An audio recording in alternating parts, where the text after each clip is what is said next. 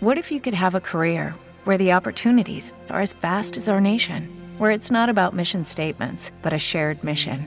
At U.S. Customs and Border Protection, we go beyond to protect more than borders from ship to shore, air to ground, cities to local communities. CBP agents and officers are keeping people safe. Join U.S. Customs and Border Protection and go beyond for something far greater than yourself. Learn more at cbp.gov/careers. Este podcast forma parte de Evox Originals. Disfruta de este avance.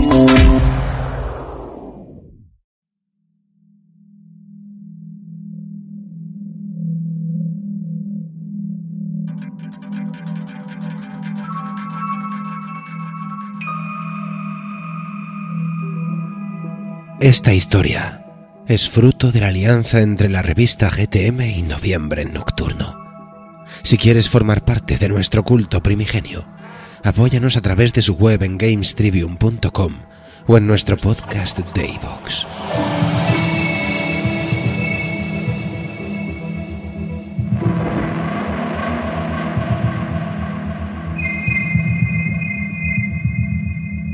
La soga y el palo son dos de las herramientas más antiguas de la humanidad.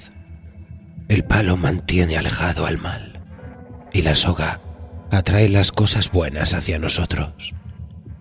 Son los primeros aliados ideados por la raza humana. Allá donde encuentres humanos, la soga y el palo también existirán. Nawa, la soga, Kobo, Abe.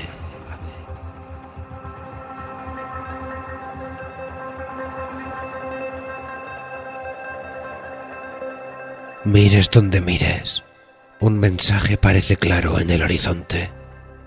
No hay futuro. El mundo llega a su fin. Pero incluso cuando tomamos conciencia de que cualquier cosa que hagamos solo sería retrasar lo inevitable, todavía podemos construir algo mejor. Encontrar quizás una nueva oportunidad para vivir, aunque solo sirva para comprar un poco más de tiempo bueno, si lo piensas bien, nada vive para siempre, ni siquiera el mundo. Pero tenemos que mantenerlo en marcha tanto tiempo como podamos, ¿verdad? Poner parches en los agujeros, reparar lo que ha sido dañado. Solo así podremos decir que el viaje fue valioso, que vivimos. Sé que a veces nos resulta difícil mantenernos cuerdos con nuestras propias mierdas, y lo único que nos importa es llegar al próximo amanecer. No, eso también es vivir en la mentira, atados a nuestros errores del pasado, rotos. Pero en algún lugar del camino empezamos a cambiar. Conocemos a gente que nos hizo pensar que tal vez no todo estaba tan mal, gente que creía en el mañana y en nosotros, gente que mantuvo la luz encendida y lo ha puesto todo a la esperanza. Sé que tenemos miedo. ¿Qué sentido tendría si no todo esto? Si no tenemos miedo a la muerte, ¿cómo podemos valorar la vida?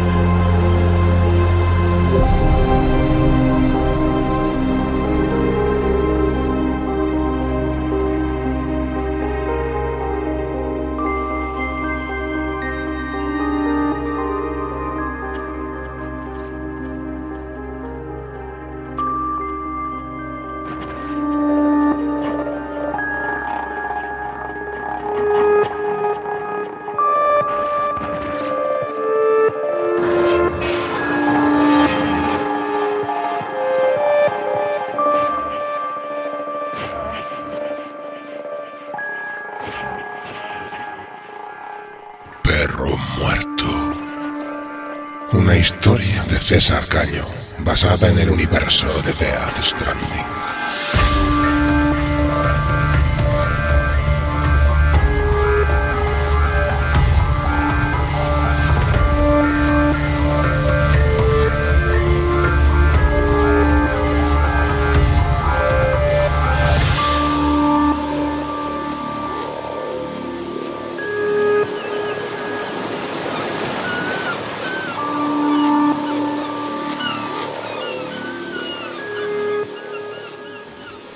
Recuerdo perfectamente cómo era el mundo, aunque los años cada vez me nublan más la memoria.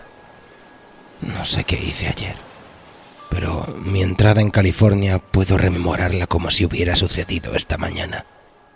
Quiero contarlo, dejarlo escrito en la red Kiral, pues ahora que parece que América vuelve a estar unida, hay cosas que temo que podrían repetirse. Claro que lo recuerdo. Había un muro, uno alto, con concertinas en la parte superior. Aquellos hijos de mala madre habían puesto todos los obstáculos posibles intentando evitar que cruzáramos al otro lado. Creían que la crisis migratoria se solucionaría de esa manera. Una monstruosidad de hormigón y alambres que cruzaba el continente de costa a costa. Y aquel día yo estaba en lo que había sido la playa de Tijuana, tirado entre las dunas, contemplando el azul del cielo, que era tan azul allí como en el otro lado. ¿Qué vergas me importaba todo? Si ya no me quedaba más que el aire que respiraba, sin comida, sin dinero, casi sin ropa. Observaba el pequeño vallado metálico que precedía la enorme muralla gris, las pintadas de flores y corazones ahora desteñidas por el salitre y la humedad. La arena se me metía en los ojos con la brisa. No me importaba. Un cangrejo me pellizcaba el meñique del pie y tanto me daba. Fue el día en que se produjo el vacío.